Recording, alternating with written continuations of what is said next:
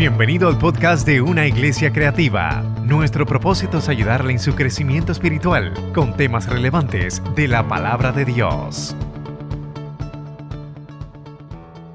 Estamos predicando, hoy vamos a concluir la serie de Why. ¿Por qué? ¿Por qué Jesús? Y para aquellos que nos visitan hoy, que van a tener la oportunidad de cierre de la predicación de, de la serie de Why, a modo de repaso, rapidito, tenemos que la primera, la primera predicación de Why era ¿por qué el cristianismo? ¿Por qué el cristianismo? Nuestra base como cristiano está en el texto que Jesús dijo, yo soy el camino, yo soy la verdad, yo soy la vida y nadie va al Padre si no es por mí. Esa es nuestra base como cristiano.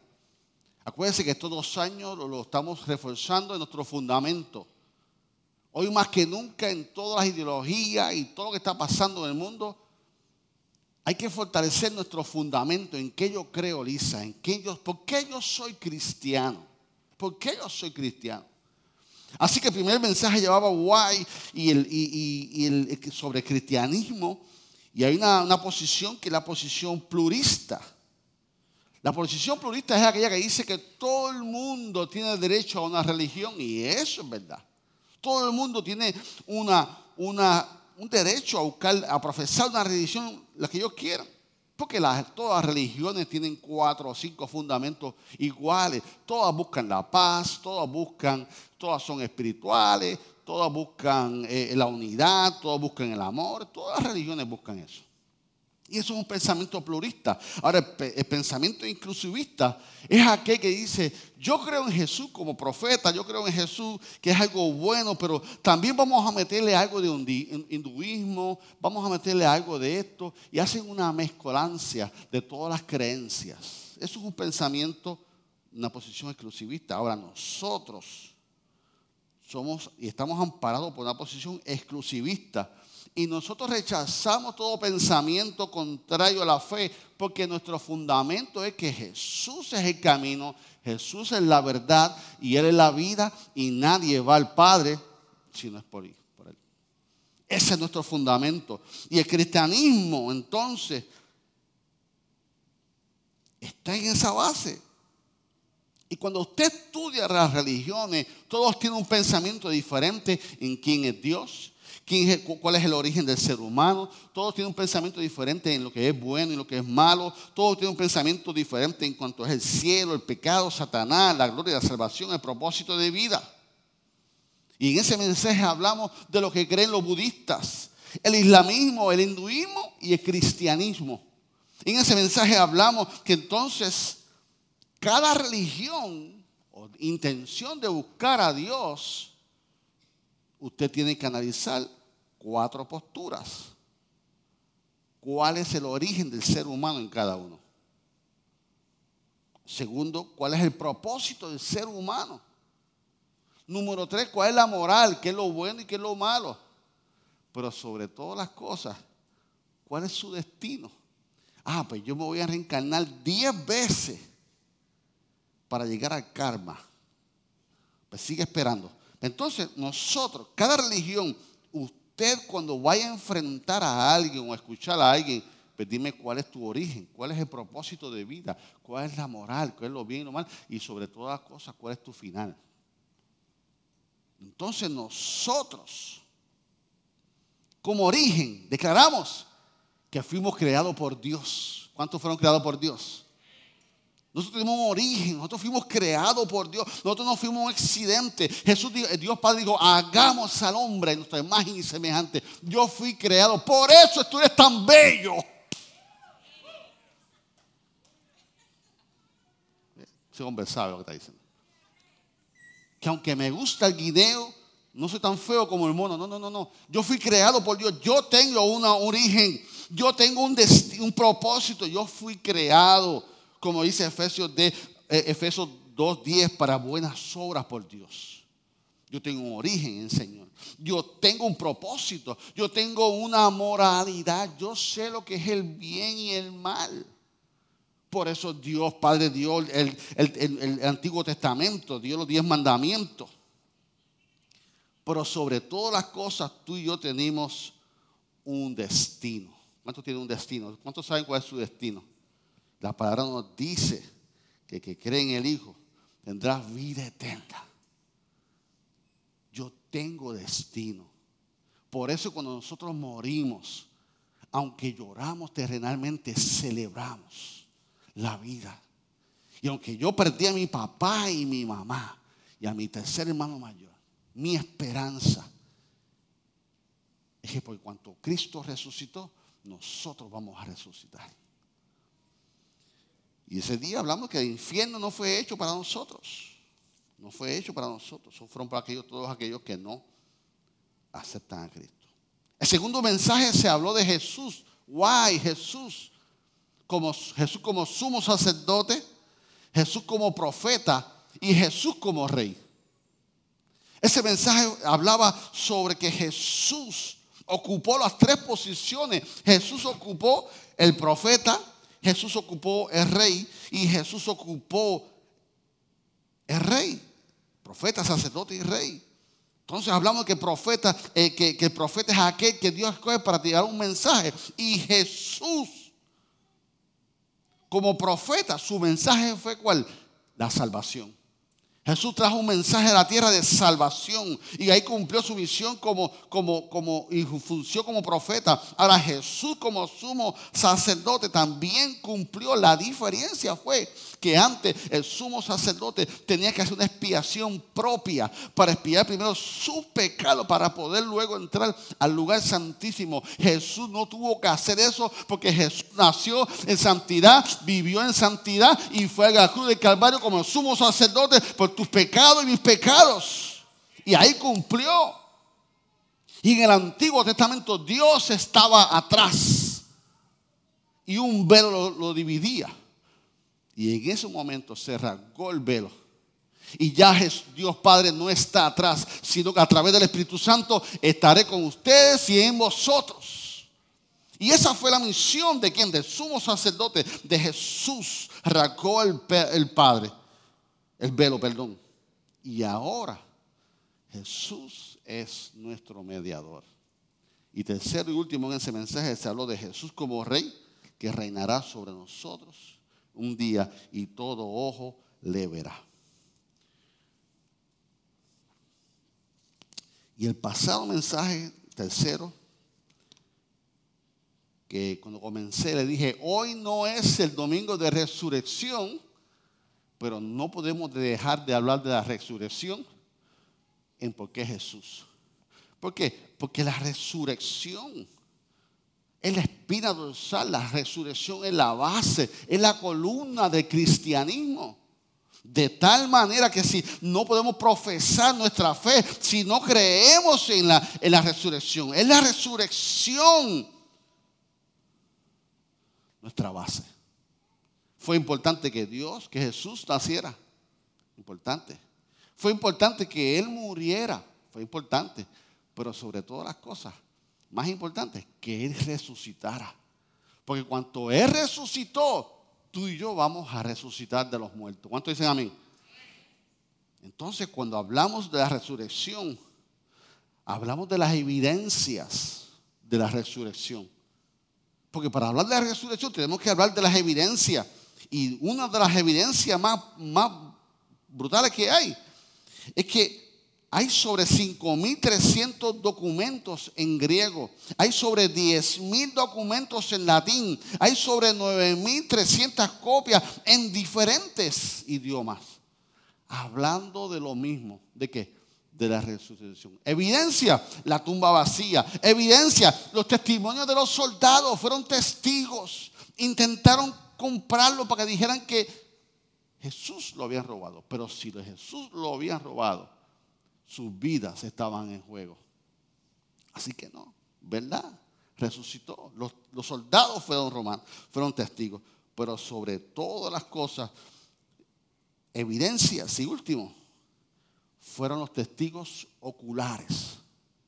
Sobre 40 veces, sobre, sobre de 10 a 12 veces en 40 días hubo aparición de Jesús en diferentes métodos y 500 personas. En un momento dado, la palabra nos dice que 500 personas vieron a Jesús. La resurrección fue tan poderosa que todavía el mensaje hoy sigue vivo de Jesús. Y hoy tenemos el último y lo encontramos en, primer, en, en Juan 1, Juan 1.14.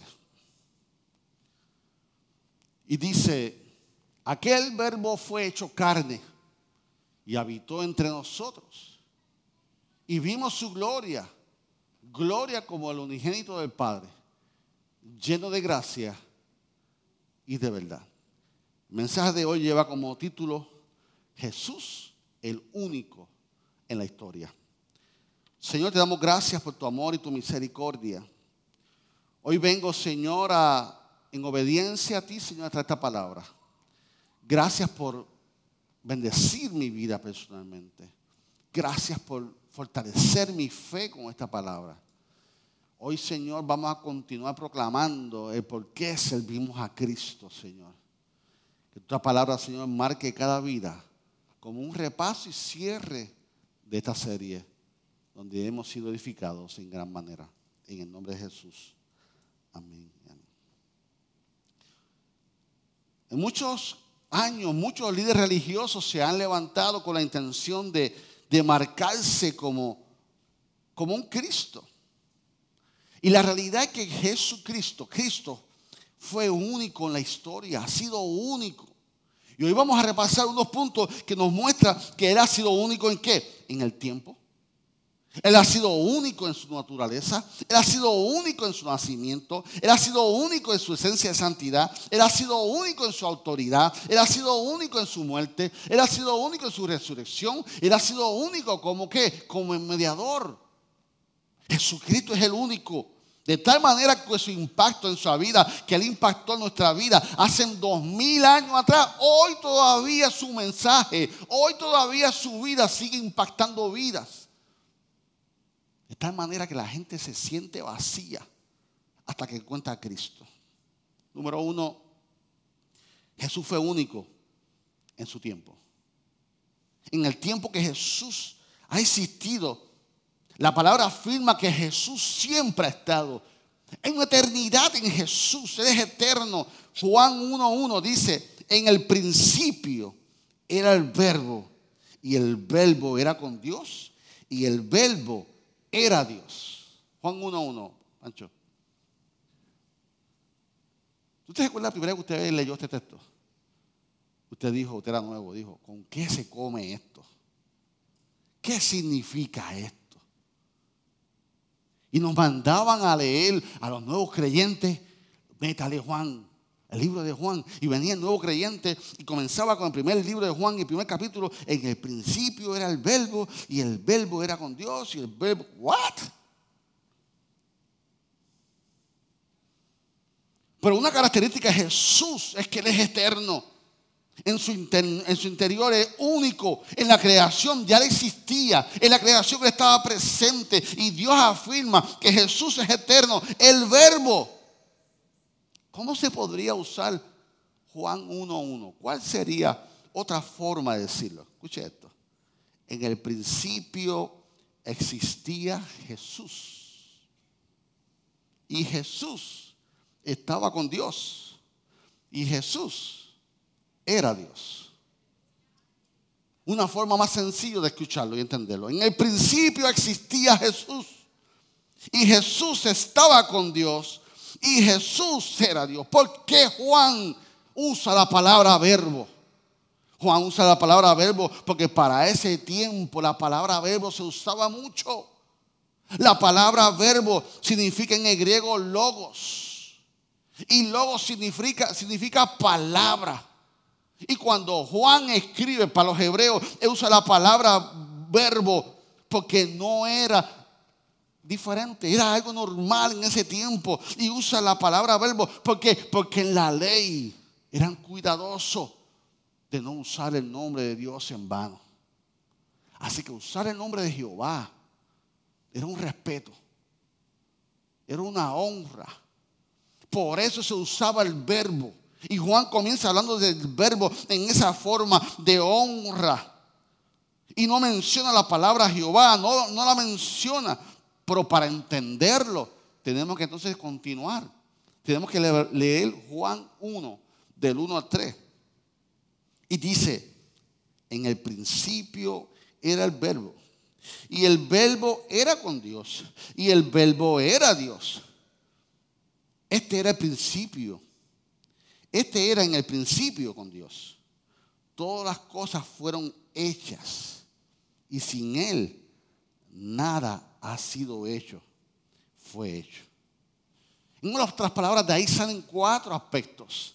Salen cuatro aspectos. Número uno, que la eternidad Jesús estaba en el principio. Nos afirma que Jesús ya estaba en el principio. Nos afirma, número dos, que Jesús tenía relación con Dios. Número tres, que Jesús estaba con Dios y que en la divinidad estaba Dios ahí. Jesús estaba presente y Jesús participó en la creación simultáneamente.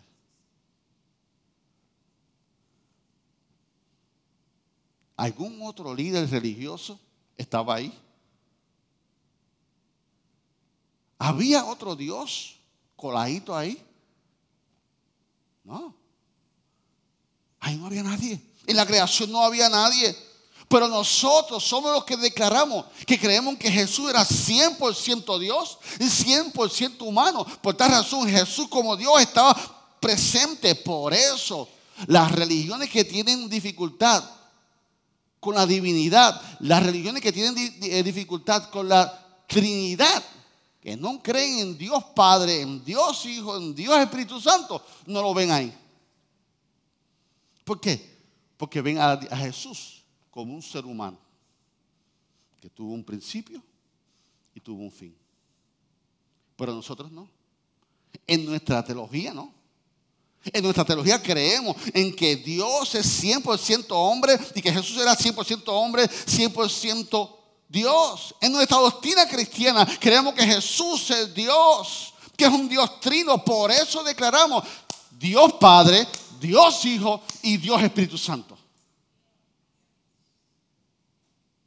Pero toda religión que no establezca la Trinidad no va a ver a Jesús en el principio en el verbo. Así que vemos la palabra de Dios, que Jesús es único en su tiempo. Por eso Apocalipsis 1.8 dice, yo soy el alfa y el omega, el principio y el fin, dice el Señor, el que es y el que será y, el que ha de venir todopoderoso. ¿Cuántos lo creen? El que ha de venir. Número uno, Jesús es único en el tiempo. Número dos, Jesús es, único en su naturaleza. Y vemos como Juan afirma al verbo que se hizo carne en nosotros. Juan 1.14 dice, y que aquel verbo fue hecho carne. 100% humano. Y habitó entre nosotros. Y vimos su gloria. Gloria como el unigénito del Padre. Lleno de gracia y de verdad. Aquí vemos que afirma que Él era Dios. Y que Dios se hizo carne. Ese es el verbo. Vemos a considerarlo que no se aferra. Ese, texto de, de Filipenses está poderoso. Eso es un texto que todos tenemos que aprender. Que Jesús siendo Dios no se aferró. Mira lo que dice Filipenses 2, 6 al 8. El cual siendo en forma de Dios no estimó al ser que igual a Dios como cosa aferrarse, sino que se despojó, dejó el trono, dejó la gloria, sino que se despojó de sí mismo, tomando forma de qué? ¿Forma de qué? Siervo. Hecho semejante a los hombres. Y estando en condición de hombre, se humilló a sí mismo haciéndose obediente hasta la muerte y muerte de cruz. Por eso un cristiano es un siervo. Tú eres creyente, tú eres un siervo. No, yo soy el reverendo, no, usted es un siervo, pastor.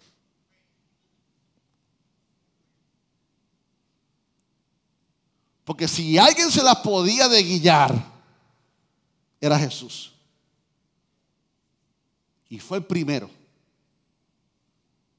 que no se aferró. yo soy el director de mujeres de la iglesia. Yo soy el director musical de la iglesia. Usted es un siervo.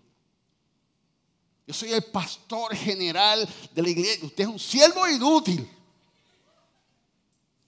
Porque el primero que estaba en el trono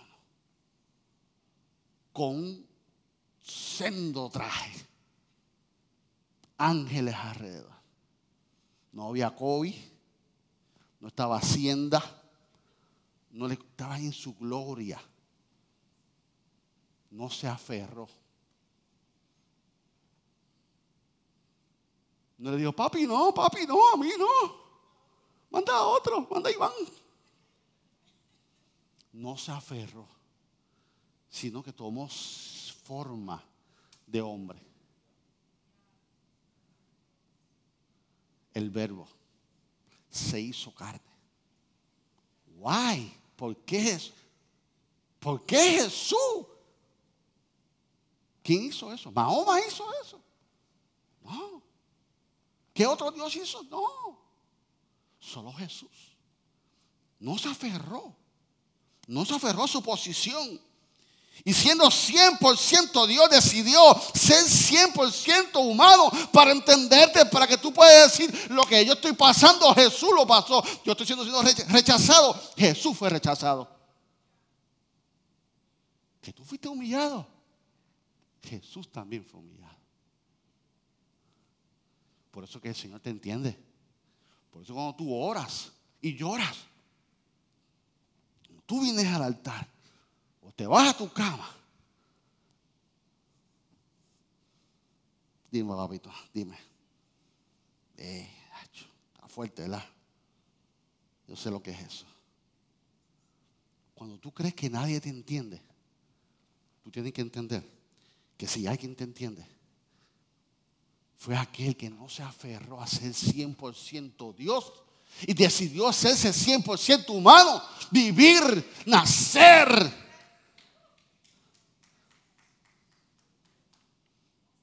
también tuvieron que empujarlo. Crudo, ¿verdad? Míralo, míralo. Y la Biblia no narra su niñez, la, Biblia no narra su proceso en su vida. Pero pasó lo mismo que tú y que yo. Y vemos la, vamos a seguir aquí porque si no me quedo aquí. Así que no hay nadie semejante a Jesús. Jesús fue único en su tiempo. Jesús fue único en su naturaleza. No hay otro Dios que se ha hecho humano, no hay otro Dios que no se aferró, no. Tercero, Jesús fue único en su nacimiento. Nadie nació como Jesús. Isaías 7:14. Por tanto, el Señor mismo os dará señal y aquí que la Virgen concebirá y dará a luz un hijo. Y se llamará Emanuel. 700 años se profetizó esto antes que naciera Jesús. Nadie. Jesús fue único en su nacimiento. El nacimiento de Cristo fue un milagro. Está el punto en que cuando vemos el, aspecto bíblico, eso fue una obra. ¿Una obra de quién? De Dios Padre. Eso no fue una obra teatral. Eso no lo creó el mundo. Eso no lo creó nadie. Eso fue orquestado por Dios Padre. ¿Qué Dios? ¿Qué líder religioso ha nacido así? ¿Qué líder religioso ha sido profetizado así? Quiero decirte que ha sido solamente Jesús. Jesús es el único en su tiempo. Jesús es el único en su naturaleza. Jesús es el único en su nacimiento. Número cuatro, Jesús es el único en su santidad. Vivió una vida sin pecado. El 1 Corintios 2, 5, 21 dice, al que no se conoció pecado por nosotros, lo hizo pecado, para que nosotros fuéramos hechos justicia de Dios en él. esto afirma que Jesús estaba sin pecado. Y eso lo predicamos en la, la pasada versión. De tal manera que pudo ejercer el sumo sacerdote sin pecado. Pudo, pudo entregar su vida sin pecado, no tuvo que hacer una expiación para la vida. Él vivió una vida perfecta. Jesús vivió de tal modo que acumuló todos los méritos, él acumuló todo el crédito, él, vivió de tal manera que garantizó nuestra salvación, porque Jesús nació sin pecado y vivió sin pecado. Jesús es único en su vida de santidad. Jesús es único número uno en su vida en su tiempo. Jesús es único en naturaleza. Jesús es único en nacimiento. Jesús es único en su santidad. Jesús es único en su autoridad. Nadie tenía autoridad como Jesús. Su autoridad venía de él naturalmente. Yo me imagino que Jesús caminaba con una seguridad terrible. Cuando tú ves a una persona caminar, tú conoces su estima. Pero cuando tú sabes que Dios te llamó, cuando Dios te posicionó en un lugar, no importa lo que pase en el ministerio, tú estás claro que Dios te llamó. Para este tiempo Dios me llamó. Para este tiempo Dios te llamó. Y si alguien estaba claro en su autoridad de Jesús y Jesús caminaba en esa autoridad, porque esa autoridad venía de él no solamente como maestro, sino que en todo lo que él hacía, su autoridad no fue impuesta por nadie, sino Jesús tenía una, una autoridad natural. Mateo 28, 18 dice, y Jesús se acercó y les habló diciendo, toda potestad me es dada en el cielo y en la tierra. ¿Eso es autoridad no es autoridad? Seguridad. Cuando tú hablas con seguridad. Marcos 1, 22 y 27 dicen, y admiraban su doctrina, porque les enseñaba con quien tiene autoridad y no como los escribas. O sea que los escribas no tienen autoridad. Escribían, pero no tienen autoridad. Y todos se asombraban de tal manera que discutían entre sí diciendo, ¿qué es esto? ¿Qué nueva doctrina es esta? ¿Con qué autoridad manda a los espíritus mundo y los obedece? ¿Sabes que ah, yo tengo un sueño frustrado de, productor? Esa escena del Gadareno. Cuando usted lee ese pasaje, yo, yo, lo, repasé, lo, pensé, pero déjame repasar el guion. Que Jesús llega y los demonios del Gadareno, ya viene este. Reconocieron su autoridad. ¿A qué vienes a mortificarnos? Que nos vas a expulsar. Espectacular. Y le dice, mira chicos, los demonios pidiéndole permiso a Jesús, sin de Jesús decir nada. Mira, hay un acto de sueldos ahí. Dilo y nos vamos ahí a lo bien puertorriqueño. Pues dale. Pobres puercos allí. La autoridad de Jesús. Jesús tiene una autoridad única. Tenía una autoridad sobre los inmundos, espíritus inmundos. Tenía, tenía para impulsar la autoridad. Tanto inmundo y, y le obedecían. Jesús declaró autoridad. ¿Para qué? para perdonar los, pecados. La gente decía, oh, sí, la autoridad de Jesús era tal, te perdono tus pecados. Se miraban así. Autoridad. Jesús tenía autoridad para qué? Para expulsar demonios en fila, sin empujarse, ¿vale? Por ahí para abajo. Jesús tenía autoridad para juzgar lo bueno y lo malo. Jesús tiene esa autoridad Tenía esa, autoridad para qué? Para declarar salvación y para declarar de condenación también. Jesús demostró la autoridad con la vida y con la muerte. Lázaro, sal fuera. Y dijo Lázaro porque si dice sal fuera, sale todo el mundo. Los demás tienen que esperar. Lázaro. Talita Kumi, a ti te digo, levántate. Autoridad. La autoridad de Jesús era única. Esa autoridad venía del cielo. Esa autoridad venía del Padre. Y cuando hablaba, por eso Jesús es único en su autoridad. Y cuando tú estás con esa autoridad, Dios comparte esa autoridad contigo. Usted puede orar por los enfermos. Hay un el comandante de, Colombia, director, el pastor Álvaro. Estábamos allí en campamento y alguien le pidió que orara por él por, él, por la enfermedad. Y ese pastor oró, con una autoridad que por poco le daba al demonio con los puños. Yo te ordeno una autoridad. Y esa autoridad es partida. Cuando usted ore por los enfermos, usted ore con autoridad. Cuando usted imponga mano, hágalo con autoridad. Cuando usted lea la palabra, cuando usted hable de la palabra, hable con autoridad. ¿Por qué? Porque el Dios que usted le sirve sirvió con autoridad. Jesús fue único en su tiempo. Jesús fue único en su naturaleza. Jesús fue único en su nacimiento. Jesús fue único en su santidad. Jesús fue único en su autoridad.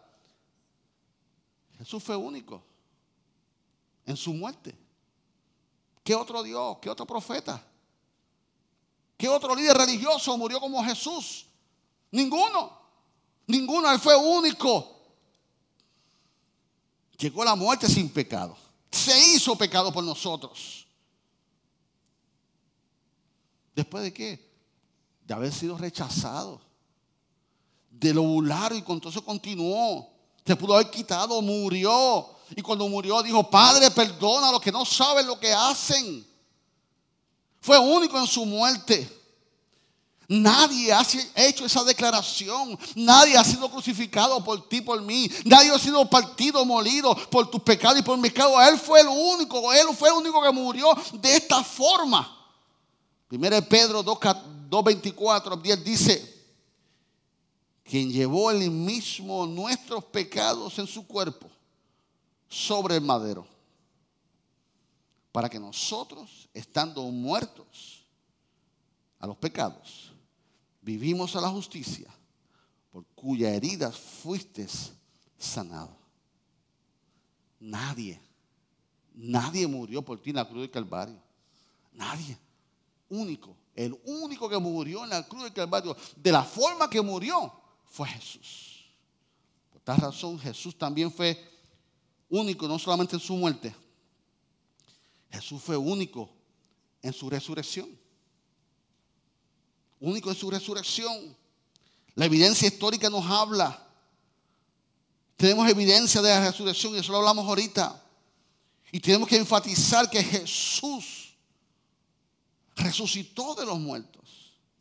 Y más nadie ha declarado, Grace, más nadie se ha podido declarar que resucitó de los muertos. Menos por ti y por mí. Más nadie ha podido decir, yo me voy a preparar lugar para vosotros, para que yo esté, vosotros estéis. Nadie. ¿Por qué? Porque el único, el único que tiene eso ha sido Jesucristo. Ningún otro Dios ha muerto, ha resucitado por nosotros. Nadie ha declarado esa postura. Nadie ha sido probado en esa resurrección. Y el testimonio de la iglesia primitiva fue abrumador. La iglesia, esa resurrección fue el impacto tan fuerte de la iglesia primitiva. Mira lo que dice 1 eh, Corintios 15, 6. Después apareció a más de 500 hermanos a la vez, a los cuales muchos viven hoy y otros ya muerto. ¿Sabe qué? Que de esa gente que fueron testigos de la resurrección de Cristo, ¿sabe cómo murieron?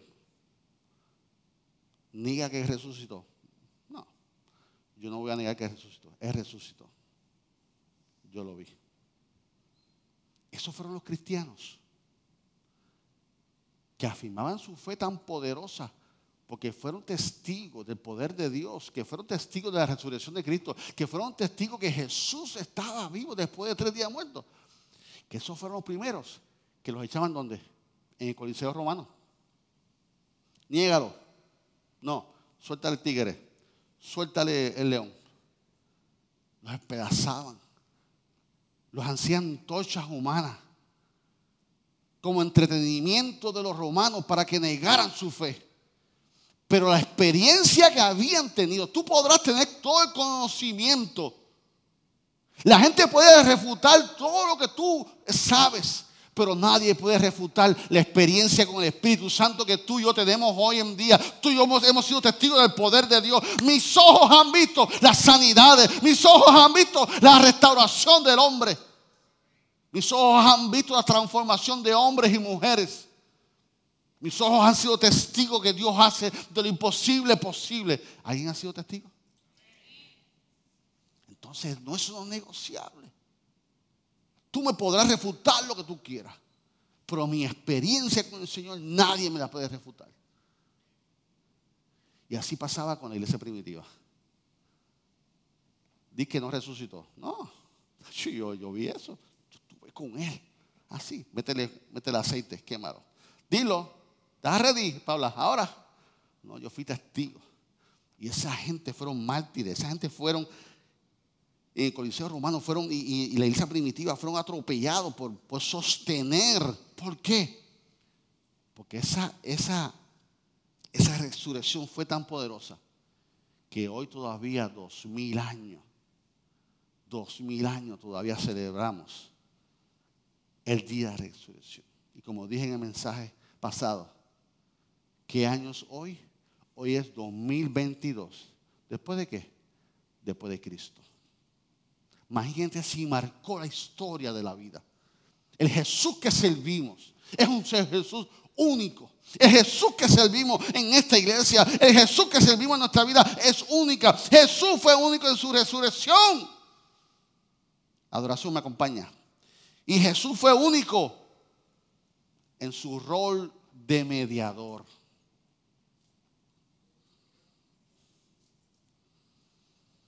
Hay muchos que se han profesado como mediador para el hombre, entre Dios y el hombre. Hay muchos que los hombres los han nombrado santos.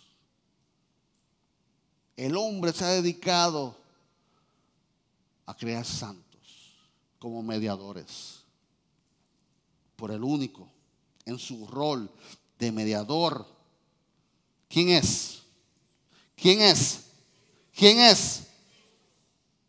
Primera Timoteo 2.5. Porque hay un solo mediador. Y hay un solo mediador entre Dios y los hombres. ¿Quién es? Jesucristo, hombre. Pastor, es que tenemos evangelio. Gracias al apóstol Pablo ese fue el apóstol de los gentiles. Se cogió muchas embarcaciones. Gracias, hermano Pablo. Pero usted no cualifica para mediador. Dios te usó poderosamente. Good job. Dame una camiseta, una camiseta a Pablo. Pastor, hermano Pedro. Se fue que Jesús le dijo, sobre ti edificaré la iglesia. Uh, predicó y se cambió. Uh, hermano Pedro. Good job. Dame de otra camiseta. Pero no eres mi mediador. Y con mucho respeto, una mujer que Dios escogió. Y el ángel le dijo, eres favorecida Jehová está contigo. ¿Qué, palabra más poderosa que Dios mismo puede decirle a una mujer eso? Porque cuando Dios te va a escoger para cosas grandes, te marca. Y Dios usó a, a la Virgen María para cosas grandes. Cargó al maestro. Recibió burlas. La podían apedrear. José en un momento dado dudó de ella. Tuvo que meterse el ángel donde José. Decirle, wow, wow, wow, wow, wow. Eso que viene es mío. Tranquilo, Bobby.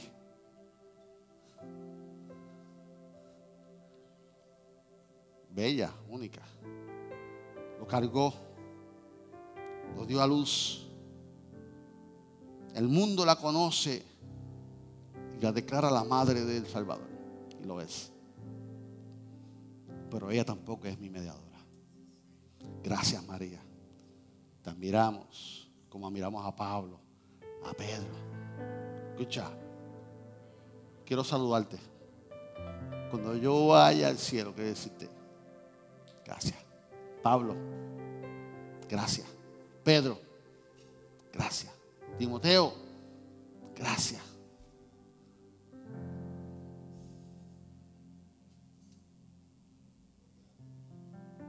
No es ni Pedro, no es ni María. Hombres poderosos y mujeres poderosas. Ninguno de ellos está a la diestra del Padre ahora. Ninguno. Por más santo, por más escogido, por mejor fuera su misión. Ninguno está al lado del, del Padre. Tienes que verlo. Y lo hemos predicado, enseñado, pero tenemos. Ahora mismo Dios Padre está sentado en el trono. Ahora mismo Jesús está a la diestra del Padre. ¿Y quién está aquí? Dios Espíritu Santo. Yo me voy, yo me voy, pero dejo el consolador. Y estaré con vosotros y en vosotros a través del Espíritu Santo. Pero ahora mismo no es María, no es Pedro, no es Pablo que está a la diestra del Padre. Es Jesús. Jesús es el único que pagó el precio por ti por mí. Jesús es el único que murió, que resucitó, que fue azotado y está ahora a diestra del Padre, siéndole como mediador. ¿Viste el proceso de Evelyn? Padre, ¿viste que se enfermó la mamá y la hermana de,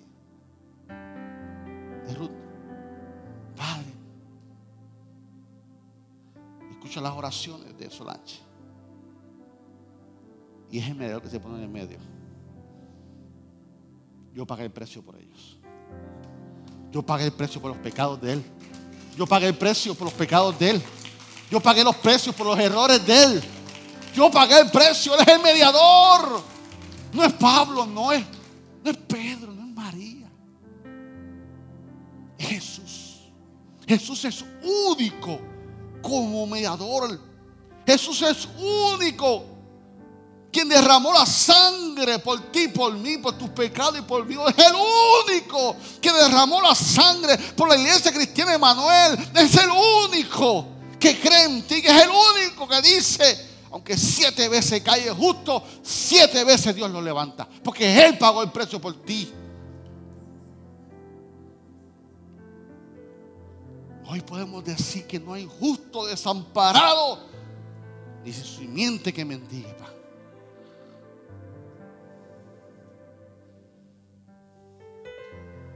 Estuve estuvimos con las hijas y las nietas allá en Texas proceso, ya se había la luz subiendo y están mejorando las cosas, los trabajos. Y ¿sabes por qué? Porque en la iglesia cristiana de Manuel, cada vez que despedimos el culto, declaramos que el Señor cuide de nuestros hijos y de nuestros nietos en Puerto Rico y fuera de Puerto Rico. Tú estás cubierto por la sangre de Cristo. Madre, padre, abuela, tío, aunque tus hijos no estén aquí, aunque tus nietos no estén aquí hay un mediador. Hay un mediador que está haciendo su trabajo. Que, que no se agarró del trono, que no se aferró a su posición. Estuvo dispuesto. Jesús es único. Por eso yo soy cristiano. Por eso yo le sirvo a Dios. Guay, guay, guay. Por eso y por muchas cosas.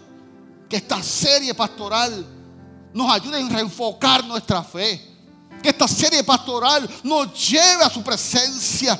Que podamos decir gracias Jesús, porque eres el único mediador entre Dios y el hombre. Eres Jesús. Jesús es el único en la historia. No hay otro Dios, no hay otro profeta, no hay otro líder.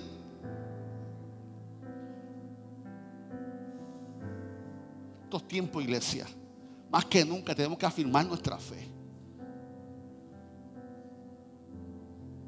Fíjese lo que la gente piensa y predique. Asegure que usted domina lo que hemos enseñado en estos cuatro mensajes. Para cuando te preguntes por qué tú estás en eso. ¿Por qué tú eres religioso? ¿Por qué tú vas todos los domingos con esas camisetas así raras?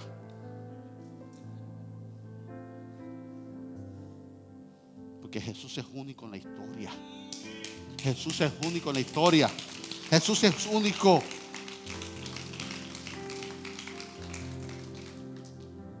¿Qué tal si te pones de pie conmigo un momentito? Adoración.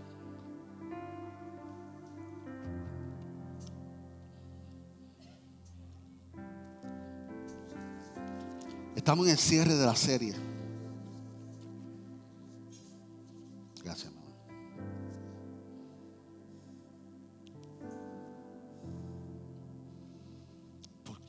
Soy cristiano? Yo soy cristiano porque tengo un origen. Yo soy cristiano porque tengo un propósito en la vida. Yo soy cristiano porque tengo una moralidad. Yo sé lo que es bien y el mal y por no hacer el bien, eso es pecado. Yo soy cristiano porque tengo un destino en el Señor. Que yo fui creado con un propósito. Yo no soy un accidente. Aunque mi papá y mamá dijeron, Tacho, tú fuiste un ups. Y Dios cogió ese ups humano y le dio propósito, le dio sentido, le dio destino. Y ese eres tú. Tú no eres un accidente.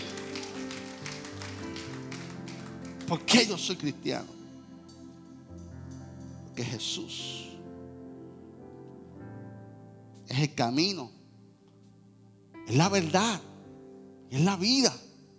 Y nadie va al Padre sino por Él. Que cumplió su misión como profeta, como sumo sacerdote. Y yo voy a ser testigo como rey. ¿Por qué yo soy cristiano? Why Jesus? ¿Por qué Jesús? Porque es el único que resucitó de los muertos. Con evidencias escritas, con evidencias visuales, con una tumba vacía. ¿Por qué yo soy cristiano? Porque Jesús es el único en la historia. Único en todo su sentido. Y por cuanto tú y yo tenemos un Dios único, ¿sabes qué? Dios desea que tú seas único también. Ya que sabes tu fundamento en tu fe. Dios quiere que tú seas único en tu tiempo, ahora. Y te pregunto, ¿qué estás haciendo con tu tiempo? ¿Qué estás haciendo con tu vida? No me contestes, contéstala a ti mismo. ¿Qué estás haciendo con tu tiempo? ¿Qué estás haciendo con tu vida? Dios quiere que tú seas único también en este tiempo. Dios quiere que tú seas único en tu naturaleza de, santidad. Que tú le entregues al Señor con lo que tú luchas. Él sabe con lo que tú luchas. Pero Él quiere que tú lo reconozcas.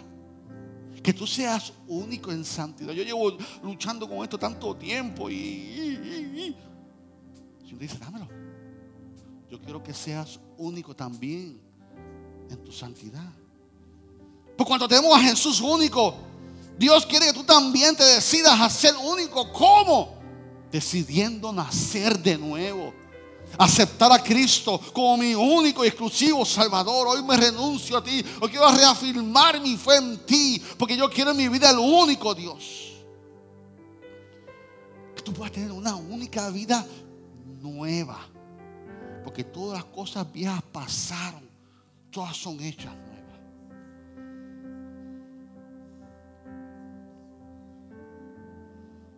Porque tú tienes un Dios único que resucitó de los muertos.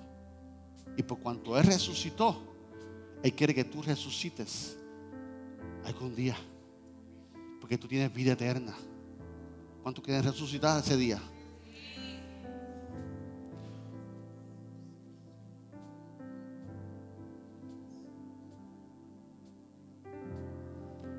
Que tú puedas ser único ese día. Que Dios nos venga a buscar o nos, nos lleve a su presencia. Y ese día estemos frente a frente a Él. Como hijo único. Y Él te diga, buen siervo y fiel. En lo poco fuiste fiel, en lo mucho te pondré. Entra. Coge boy, coge girl, entra en el gozo de tu Señor. Padre, por cuanto tú eres único, venimos delante de tu presencia.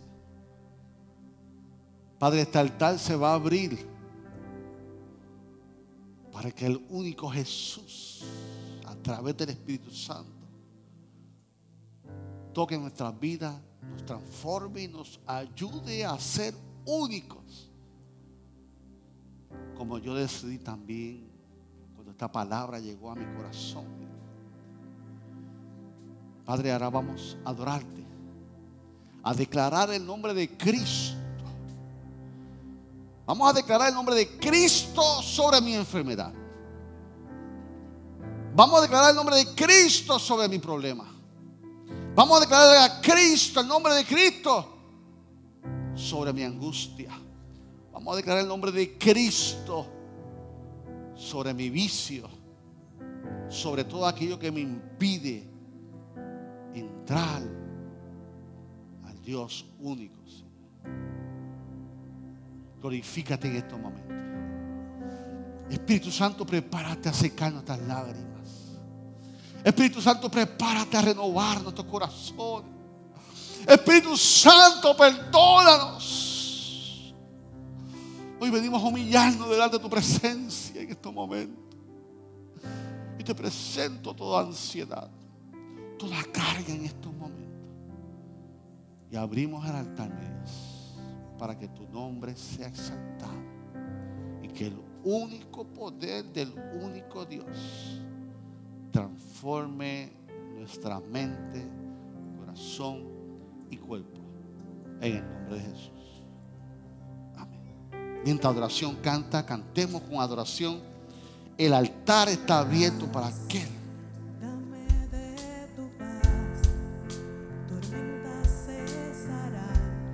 Aleluya. Cántaselo al Señor. Tu llamar en la adversidad, las olas calmarán tu poder. Lo hará Cristo, Cristo, la oscuridad temblante, Cristo, Cristo.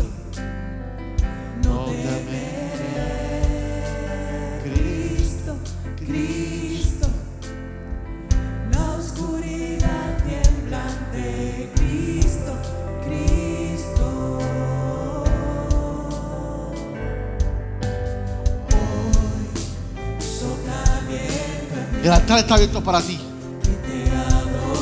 El altar está abierto para ti, para que tengas un encuentro con el Cristo, para que fortalezca tu vida, para que tú puedas vivir hoy, en este tiempo, únicamente para Dios. Aprovecha la bendición de Dios en esta mañana. Aprovecha la presencia de Dios. Aprovecha su presencia. Ríndete a los pies de Cristo en esta mañana. Ríndete a Él.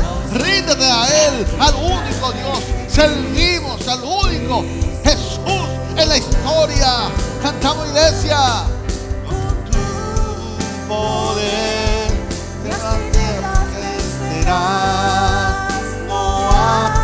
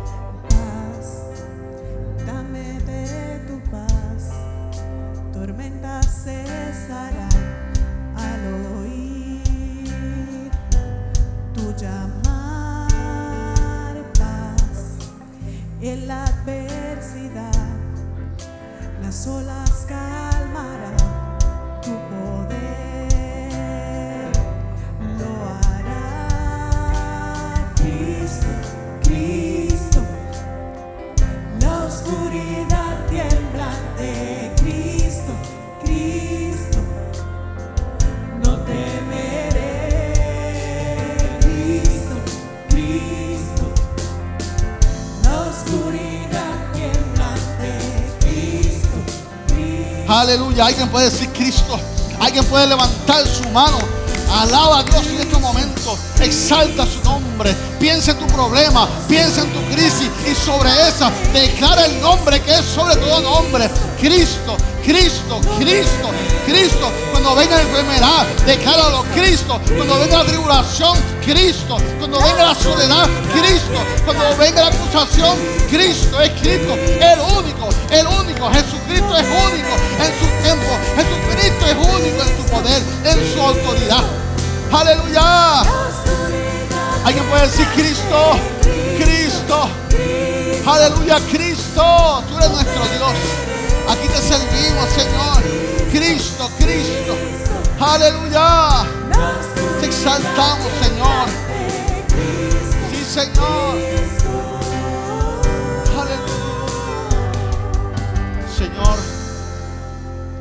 Te damos gracias por este día.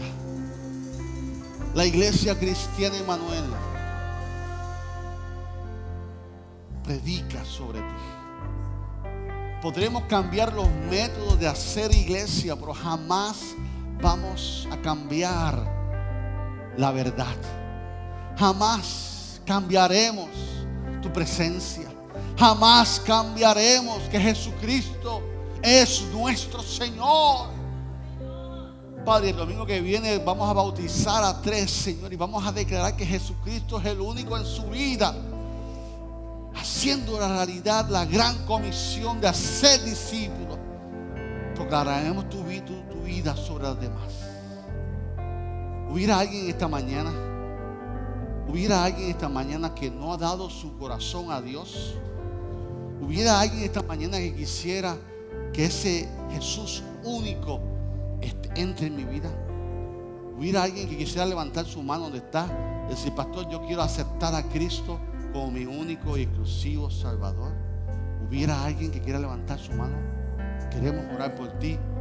Hubiera un amigo que nos visite en esta mañana que quiere decir, yo probar, yo quiero probar a ese único Jesús que resucite mi vida, que entre en mi vida. Yo quiero probar si es verdad lo que ellos sienten. ¿Sabe qué? Prueba, prueba a Cristo, prueba a Cristo, prueba a Cristo, prueba a Cristo, prueba a Cristo. Da una oportunidad a Cristo, da una oportunidad a Cristo en esta mañana. Él quiere cambiar tu vida. Lo has intentado con muchos métodos. Has intentado tu felicidad con muchas cosas. ¿Sabes qué? Yo te pruebo aquí te, te- te invito a Cristo. Y si Cristo no te funciona, te devuelvo tus pecados, te devuelvo tu tristeza, te devuelvo todo. Yo te invito a que tú pruebas a Cristo